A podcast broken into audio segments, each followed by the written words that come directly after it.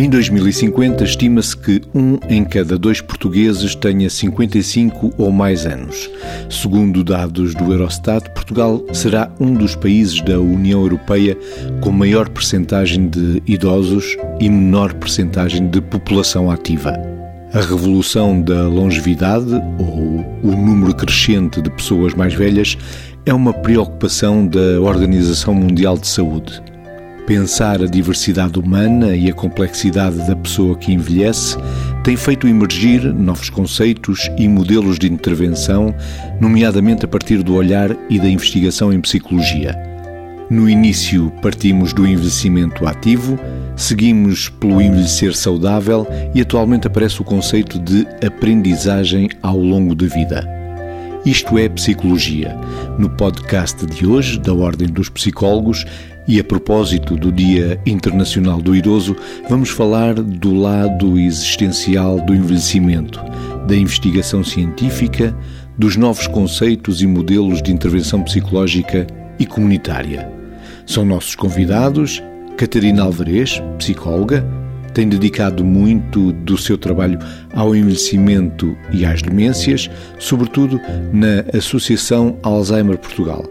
E Oscar Ribeiro, psicólogo, professor e investigador, também na área do envelhecimento. Estou a dizer bem? É isso mesmo, portanto, sou investigador na área do, do envelhecimento, com um interesse muito particular na, na, longevidade avançada, sobretudo, portanto, para além dos modelos de, de envelhecimento ativo, bem-sucedido e esta nova este novo posicionamento da OMS do envelhecimento saudável, do qual falaremos, tenho um interesse muito particular naquilo que são uh, os modelos desenvolvimentais em fases avançadas da vida. Portanto, tenho um foco muito particular na população com 80 e 85 mais e coordenei o, o primeiro estudo base populacional na, com população centenária, com um foco uh, psicossocial, entre a área metropolitana do Porto e a beira interior, uh, quase 300 centenários, com um, uma perspectiva de tentar compreender como é que se vive uh, em idades tão avançadas, o que se pensa, o que se sente, que sentido é que as pessoas atribuem à sua existência quando uh, se é sobrevivente único de uma geração e quando não se tem interlocutores uh, e quando se está dependente de terceiros, portanto, tem assim um, um, um interesse eclético e alguns modelos de, de adaptação, nomeadamente relacionados com a gerotranscendência e afins. Temos aqui certamente assunto para mais do que um programa Isto é Psicologia. Oscar disse longevidade avançada. São novos conceitos em emergência? As terminologias estão a mudar? Eh, não sei se estão a, mudar as terminologias, nós estamos é, atentos a um, segmento da população que tem uma expressividade numérica cada vez maior. Ou seja, nós, eh, pela primeira vez na história da humanidade, temos um, um número expressivo ou casuística suficiente de população com idade avançada e muito avançada, e estamos aqui a falar de octogenários, nonagenários, centenários e, se quiser, novas terminologias, semi-supercentenários e supercentenários, ou seja, população acima dos 105 e 110, e, portanto, esses sim hoje estão considerados, ou incluímos-los no, no, grupo de, de, de, da população dita de longevidade avançada, há quem utilize o termo longevidade excepcional, portanto, a terminologia vai se adaptando à, à, à casuística que nós vamos tendo. É importante percebermos que a designação de revolução da longevidade é, é, um termo que tem vindo a ser utilizado recentemente com alguma, com maior frequência uh, e a própria as próprias entidades internacionais, nomeadamente a Organização Mundial de Saúde, ao, ao revisitar precisamente o, o conceito de envelhecimento ativo, entre uma transição para o envelhecimento saudável, ao incorporar precisamente um quarto pilar da aprendizagem ao longo da vida, fê-lo precisamente num documento em que refere de uma forma muito clara uh, a necessidade de darmos respostas a esta revolução da longevidade, que no fundo é um número maior de pessoas mais velhas. Já lá vamos à aprendizagem ao longo da vida. Proponho agora, Catarina, ainda na linha da discussão de conceitos, olharmos o idadismo o preconceito e ideias discriminatórias em relação à idade. Eu pegava ainda se calhar um, um bocadinho aqui o, o, uma questão que o Oscar levantou, que eu acho que é fundamental também quando pensamos no envelhecimento hoje, que é fazer esta distinção entre realmente os eh, velhos novos e os velhos mais velhos, não é? Em termos de intervenção e de abordagem, vamos ter aqui diferenças muito significativas e precisamos ter muito presente esta distinção de facto.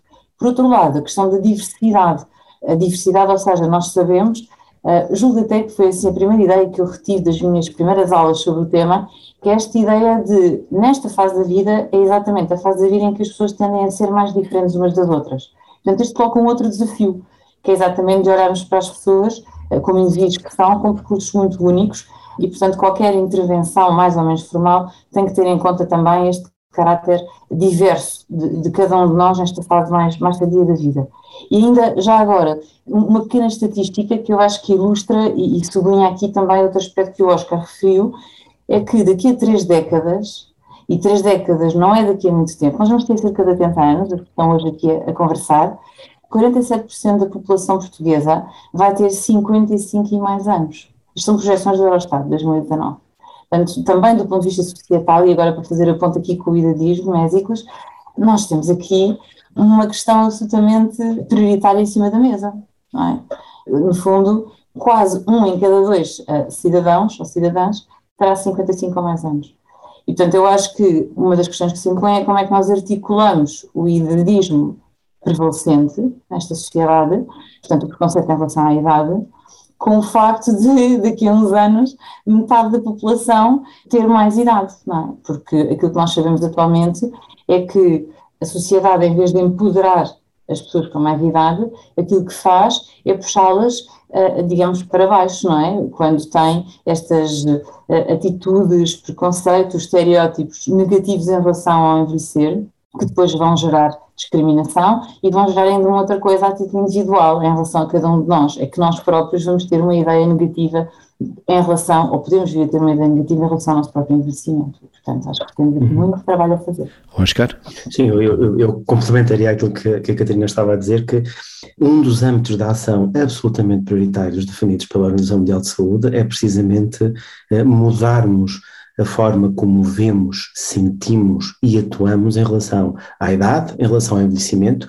Isto está uh, claramente uh, documentado, e aliás, as campanhas recentes, em parceria com, com as Nações Unidas, muito em torno daquilo que é o combate ao idadismo, são disso exemplo, esta necessidade de desconstruirmos imagens pré-concebidas, sobretudo face a um grupo que é extraordinariamente heterogéneo e também sobre o qual, nomeadamente quando pensamos no grupo dos muito velhos, sobre o qual nós temos ideias eh, pré-concebidas muitas vezes, eh, muitas vezes erradas, que precisam de ser desconstruídas, eh, precisam ser desconstruídas naquilo que é a nossa interação com eles no cotidiano, e, e se me permitem, do ponto de vista científico, aquilo que também já temos vindo a ser alertados é que grande parte do conhecimento que nós temos hoje disponível, com aplicabilidade para aquilo que são uh, as pessoas mais velhas, mais novas, uh, se é que passo aqui a, a ideia, poderão não uh, ter a aplicabilidade necessária na, na leitura que fazemos em, em relação à forma como os mais velhos pensam, ou se sentem, ou, ou lidam com, com as circunstâncias. Portanto,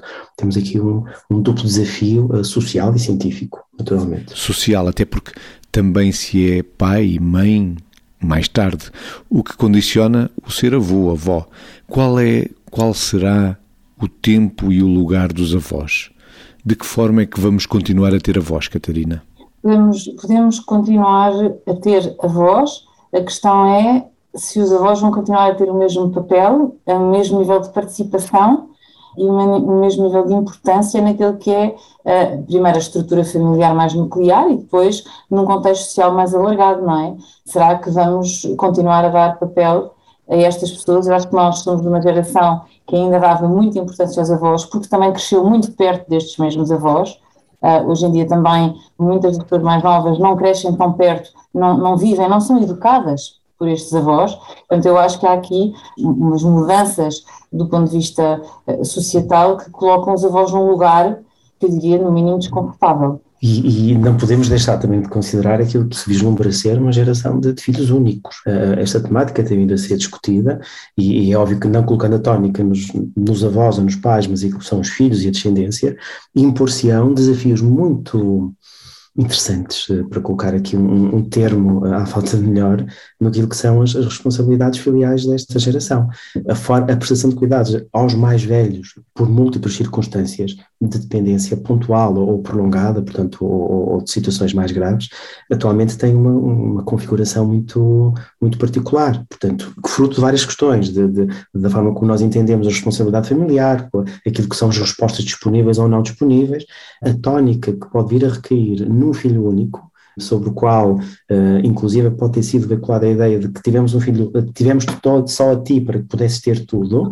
Portanto, eu não sei que, que peso é que isto vai ter em termos de, de, de responsabilidades uh, que poderão vir a ser interiorizadas naquilo que é a retribuição dos cuidados numa fase mais avançada.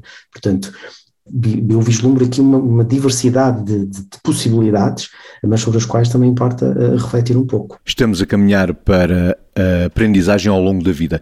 No portal Eu Sinto-me, da Ordem dos Psicólogos, pode encontrar algumas propostas sobre o que podemos fazer para envelhecer com saúde psicológica. A aprendizagem ao longo da vida é apenas uma sugestão. Há estudos sociológicos e da psicologia também que defendem a ideia de que é bom mudar de profissão ao longo da vida. A identidade estanque durante décadas já não faz tanto sentido. De que forma é que hoje se chega à tal longevidade avançada?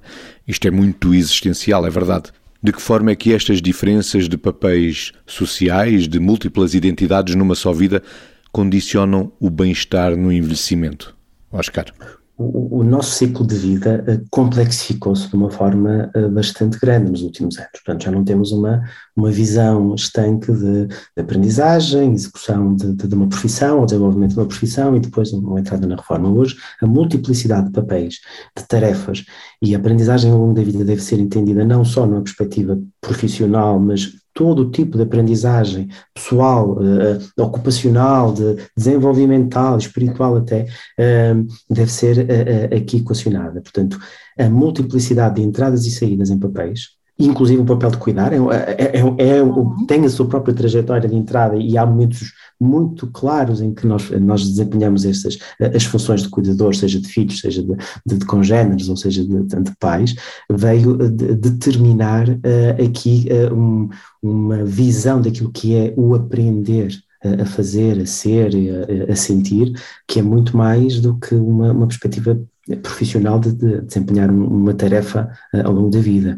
A mudança de profissão é uma realidade, mas uh, a compatibilização de várias, de várias profissões, a construção de múltiplas identidades, e sabemos que isso é altamente protetor quando falamos de, de, de, um envelhecimento positivo, quando nós construímos a nossa vida em torno de uma única identidade e esta identidade depois é, é afetada porque uh, somos conhecidos como alguém que executa uma função e deixamos de executar, ficamos uh, um pouco à mercê de, de, um vazio. Portanto, estas múltiplas identidades que podemos ter e que devem ser inclusive incentivadas, resultam claramente daquilo que é o, o, estas possibilidades múltiplas de, de aprender ao longo da vida. Catarina, ainda a aprendizagem ao longo da vida ainda a, a, propósito daquilo que nós estávamos aqui a, a falar, estava, estava, eu a pensar nesta complexificação, que ao mesmo tempo pode ter aqui aspectos muito positivos quando chegamos a uma determinada fase mais tardia da vida.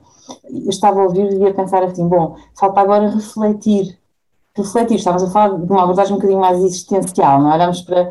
E, e, e, portanto, se olharmos de acordo com essa abordagem, a mim parece-me que ainda refletimos muito pouco, em termos individuais, sobre o que é que é esta coisa de ter tido estes trajetos, enfim, complexos, com vários papéis, em que é que isto nos pode ser útil, em que é que, como é que nós ressignificamos este trajeto uh, cheio de entradas e saídas do ponto de vista relacional, do ponto de vista profissional, do ponto de vista social, uh, isto vai desembocar aonde? E eu acho que era muito útil podermos ir refletindo em vez de um dia acordarmos e de repente temos 70 anos tem algumas pessoas que, que acompanham em consulta, que a questão é esta mesma, é que um dia acordam com esta coisa, estou velho e agora, não é? Portanto, não foram integrando, digamos assim, não tiveram essa oportunidade, eh, eu julgo que também do ponto de vista coletivo nós não nos damos essa oportunidade uns aos outros muitas das vezes, eh, parece que é aborrecido falar sobre o envelhecimento, sobre o processo de morrer, sobre a morte, enfim, sobre temas que do ponto de vista existencial são fulcrais e que na realidade ficam ali encostadinhos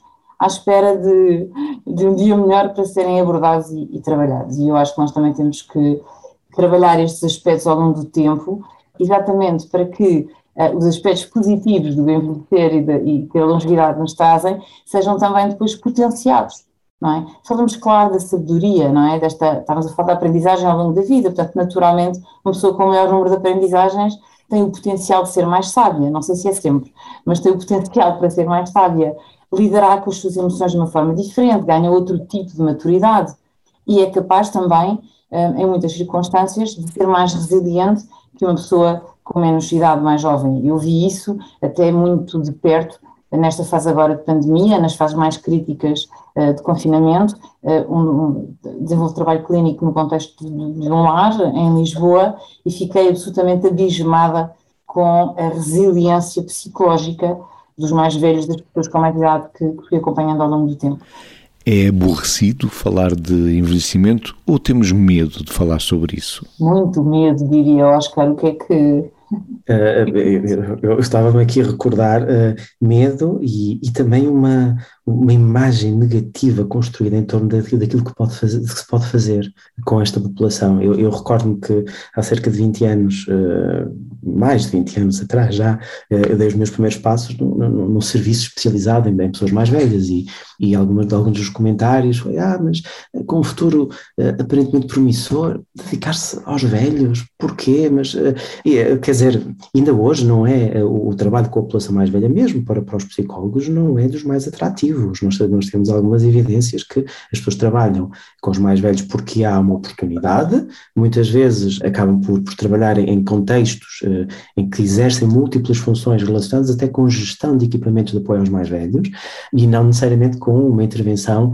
eh, direta que pressupõe e tem múltiplas especificidades. A questão da existencial, de, de, de trabalhar isto de uma forma positiva, construtiva, a relação que eu tenho comigo, com os outros, com o cosmos, que é uma fonte de preocupação para esta população mais velha, nomeadamente aquilo que eu vou deixar à geração seguinte. Isto é uma fonte de preocupação que deve ser validada, em primeiro lugar, e depois uh, trabalhada. Há aqui um, um medo que resulta de uma representação negativa em relação uh, à, à, figura do mais velho e, sobretudo, aquilo que pode ser o, o, leque de possibilidades de atuação. Mesmo quando nós, e não querendo ir para a patologia, uh, quando pensamos muitas vezes em, em, em, apoio clínico, pensamos em demências, pensamos em, em, depressão e parece que temos aqui estes dois Ds a povoar quando a riqueza e a complexidade psicológica do mais velho é muito mais do que isto. Até do ponto de vista de diagnósticos clínicos de saúde mental, há muito mais do que, do que isto. E há aqui quase uma representação de que eh, andamos muito à volta destes, destes, destes dois diagnósticos, o que também não é, não, não, é, não é de todo positivo. Nós somos formatados, nós e tantos outros profissionais de saúde, somos treinados para procurar a doença nos diagnósticos, nas avaliações clínicas e somos pouco hábeis a identificar o que está bem. Aqui tem havido mudanças na intervenção do psicólogo? Oscar, Catarina. Uh, sim, eu por acaso estava aqui a pensar até, uh, enfim, neste, ou num trabalho muito concreto do, do psicólogo nesta, neste domínio que tem a ver com as avaliações neuropsicológicas, não é? Quantas vezes nós o que fazemos é identificar as perdas e não propriamente identificar as capacidades que a pessoa mantém, por exemplo, não é? Até aí, numa, numa avaliação muito técnica e, enfim, com um âmbito muito conciso, nós temos esse viés de procurar a perda e não de identificar o ganho eu acho que nós temos que passar por identificar cada vez mais os ganhos na ótica do empoderamento. Não é adorar a pílula, porque de facto o envelhecimento traz um conjunto de desafios grande. O que acontece é que a maior parte das vezes as pessoas vivem a angústia de viver, passa redundância, esta fase mais tardia da vida, sem ter alguém com quem poder dialogar, com quem poder, através do outro, não é? experimentar estes medos, mas ao mesmo tempo também ir integrando esta nova etapa da vida e eu acho que hum, passará muito por aqui, espero eu, a intervenção do, do psicólogo que de facto não tem que andar à volta da patologia. Eu, eu, eu, acredito cada vez mais que a, a, ação do psicólogo começa a reconhecer cada vez mais a, aquilo que é o, o, a, os aspectos, as potencialidades que o indivíduo apresenta, inclusive para gerir aquilo que são as suas circunstâncias. E, e a Catarina uh, usou uma, uma, expressão que passa bem a ideia, não é dourar a pílula. O envelhecimento traz consigo efetivamente um conjunto muito grande de, de exigências, de, de, desafios, de alterações do ponto de vista, do ponto de vista físico, do ponto de vista de, de interação com os outros, e uh, as potencialidades e a possibilidade de gerir todas as alterações de uma forma positiva deve ser reforçada, pode e deve. Eh, eu penso que os psicólogos começam a ser cada vez mais sensíveis a isto, até porque a própria formação vai dando conta disto, ou seja, não vamos só à procura do déficit, não vamos reforçar esta ideia preconcebida que temos em relação aos mais velhos, em contexto clínico, não necessariamente nos processos exponenciais, mas vamos ver tudo aquilo que, eh, qual é o seu capital, quais são as suas potencialidades que nós podemos trabalhar, empoderar ainda mais para que a gestão de, de, das circunstâncias da velhice seja mais, seja mais positivo. Ainda na linha da intervenção da psicologia no envelhecimento, Catarina, há um conceito que está a ganhar forma e que é da psicologia, o onde envelhecer. Bom, então falarmos aqui de um conceito que é um conceito crucial em termos de intervenção, designadamente em termos de intervenção comunitária, e o, e o psicólogo pode ter um papel e deve ter um papel particularmente relevante, que é o conceito de aging in place, o professor António Fonseca tem trabalhado muito este conceito e, e tem tentado também operacionalizá-lo, por um lado, uh, em termos de modelo e de estratégias, e identificar o que é que já se faz em Portugal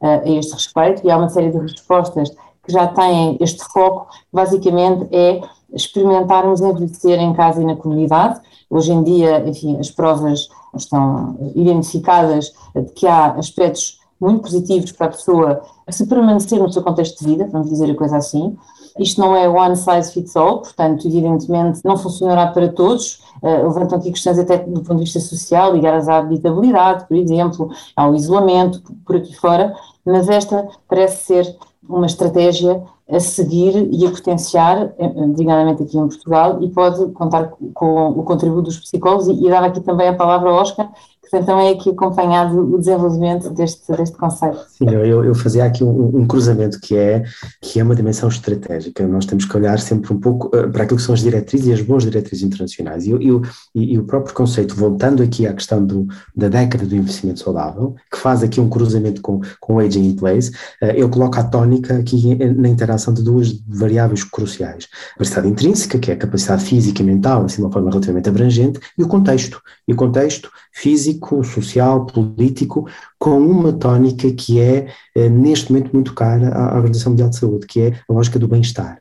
O Aging in Place encaixa aqui, no fundo, na lógica de, de envelhecermos onde nós nos sentimos bem e uh, naquilo que são uh, uh, os espaços de socialização aos quais estamos familiarizados, se é aquilo que nós efetivamente queremos, porque eu posso querer envelhecer na comunidade, mas noutro contexto totalmente diferente. Se formos para a realidade dos Estados Unidos, as mudanças de residência em idades avançadas são muito mais frequentes do que aqui.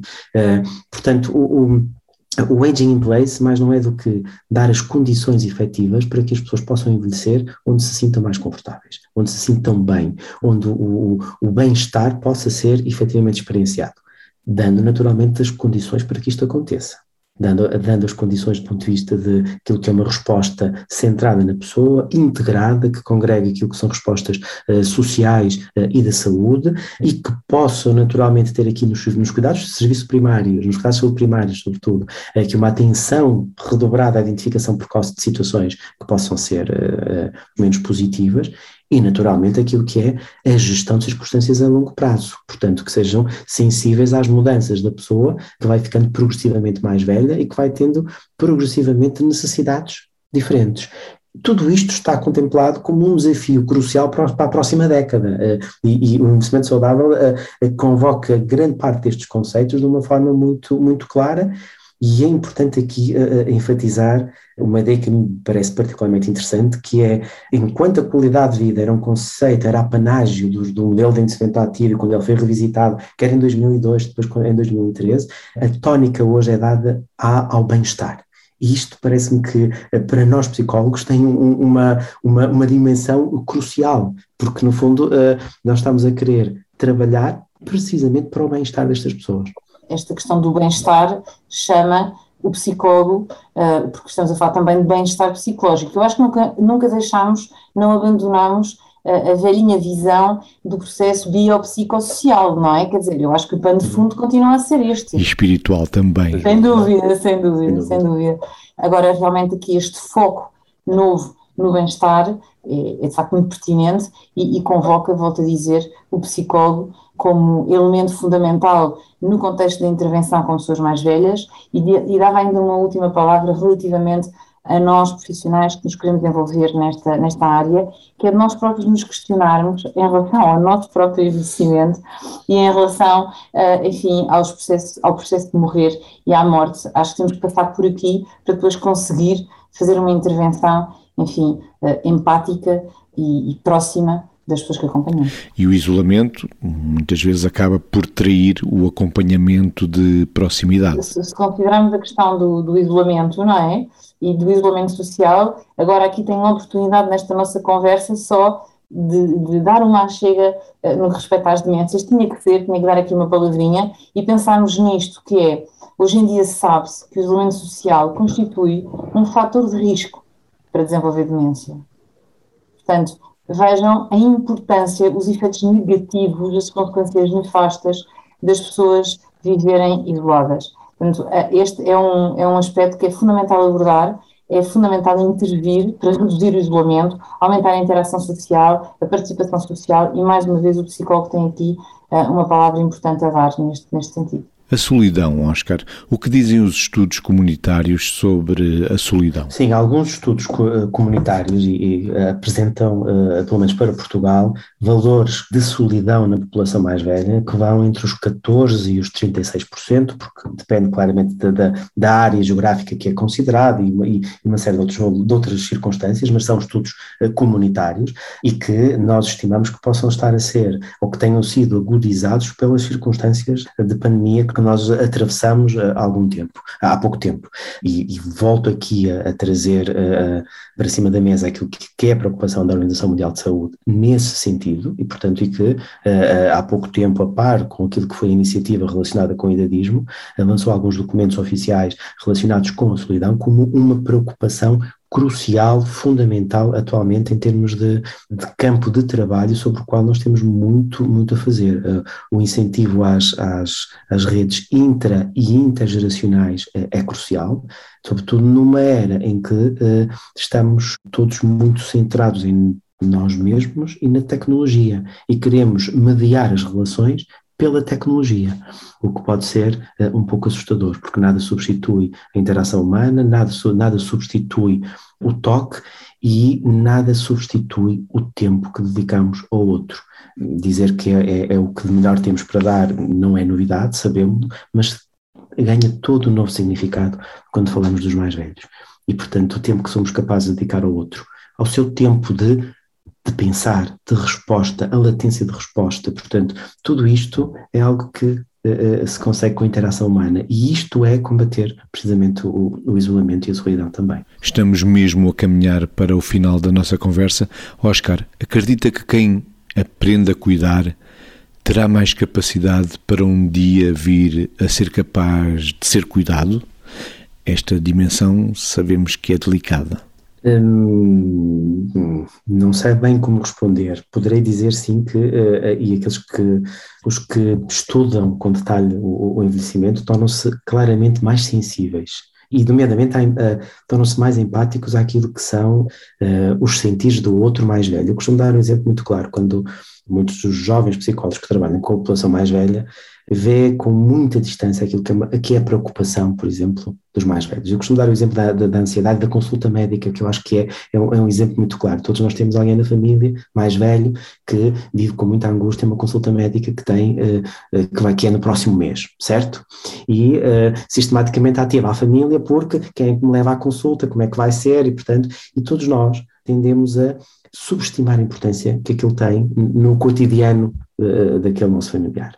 E, portanto, e desvalorizamos ao ponto de dizer, isso logo se vê, vê-se na altura, quem é que te leva, quem é que faz, fazemos isto, mas, oh não, não nos chateias com isso porque uh, uh, na altura vê-se.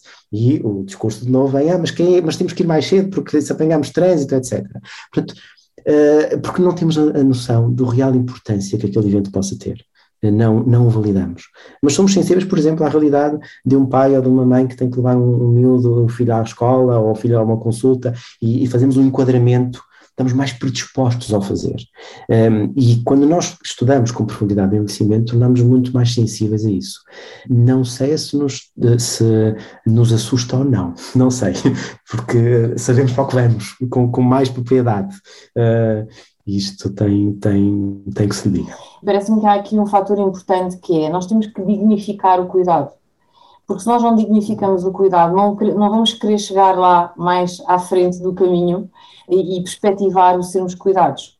E acho que temos que investir muito aqui na capacitação, na consciencialização dos profissionais, uh, psicólogos e outros, porque para cuidar uh, os psicólogos não chegam, são uma peça fundamental do puzzle, mas temos que, aqui que trabalhar multidisciplinarmente uh, e, portanto, enquanto profissionais, de facto, temos que ser capacitados para cuidar melhor. Eu acho que aqui Portugal ainda tem que dar passos largos uh, neste sentido. Falamos dos profissionais, em todo o caso, as famílias também são peça fundamental na aprendizagem do cuidar. É bom que sejam incluídas no processo. Sim, incluir as famílias e, e, e ser capaz de genuinamente respeitar a autonomia de quem é cuidado e a sua capacidade de gerir a sua dependência. Estes são conceitos que são cruciais para, para os profissionais que trabalham com os mais velhos uh, e os psicólogos não são exceção. Saber distinguir claramente aquilo que é o, o, estar dependente de terceiros para executar algumas tarefas e o ser capaz de me pronunciar sobre a forma como eu quero que esta dependência seja gerida, a capacidade de escolha e o respeito por esta capacidade de escolha, este, este, este respeito precisamente de, por, por aquilo que a pessoa que é cuidada quer é algo absolutamente inalienável e é incontornável. Nós temos que respeitar quem é cuidado e envolvê-lo no processo de cuidado e não numa lógica de vê-lo como receptor de cuidados passivo. E isto, isto é, parece simples, mas depois na prática é muito mais exigente. Eu reiterava aqui as observações do, do Oscar a este respeito, não só na questão do agenciamento, não é? tornar a pessoa agente de cuidados, mas depois aqui, e se pudermos terminar com, com esta nota dos direitos, porque realmente os direitos das pessoas com mais idade, não é? É, é fundamental. Estamos a falar do direito à privacidade, à intimidade, à livre tomada de decisão relativamente ao seu futuro, ao planeamento de cuidados. Estes são aspectos fundamentais que também nos permitem viver e envelhecer melhor e com mais segurança e menos angústia é? Eu posso querer fazer um testamento vital, por exemplo, eu acho que aqui os profissionais de saúde uh, têm um papel muito importante em esclarecer, não é em convencer, porque o testamento vital é um direito, não é um dever, mas em, em esclarecer. E, e, não apenas os médicos, os psicólogos podem aqui também ter um papel importante. Portanto, se, eh, se, ao, ao, se terminarmos hoje a nossa conversa com, com os direitos das pessoas, de todos os nossos cidadãos e cidadãs, mas também dos cidadãos e cidadãs mais velhos, fico, fico muito feliz.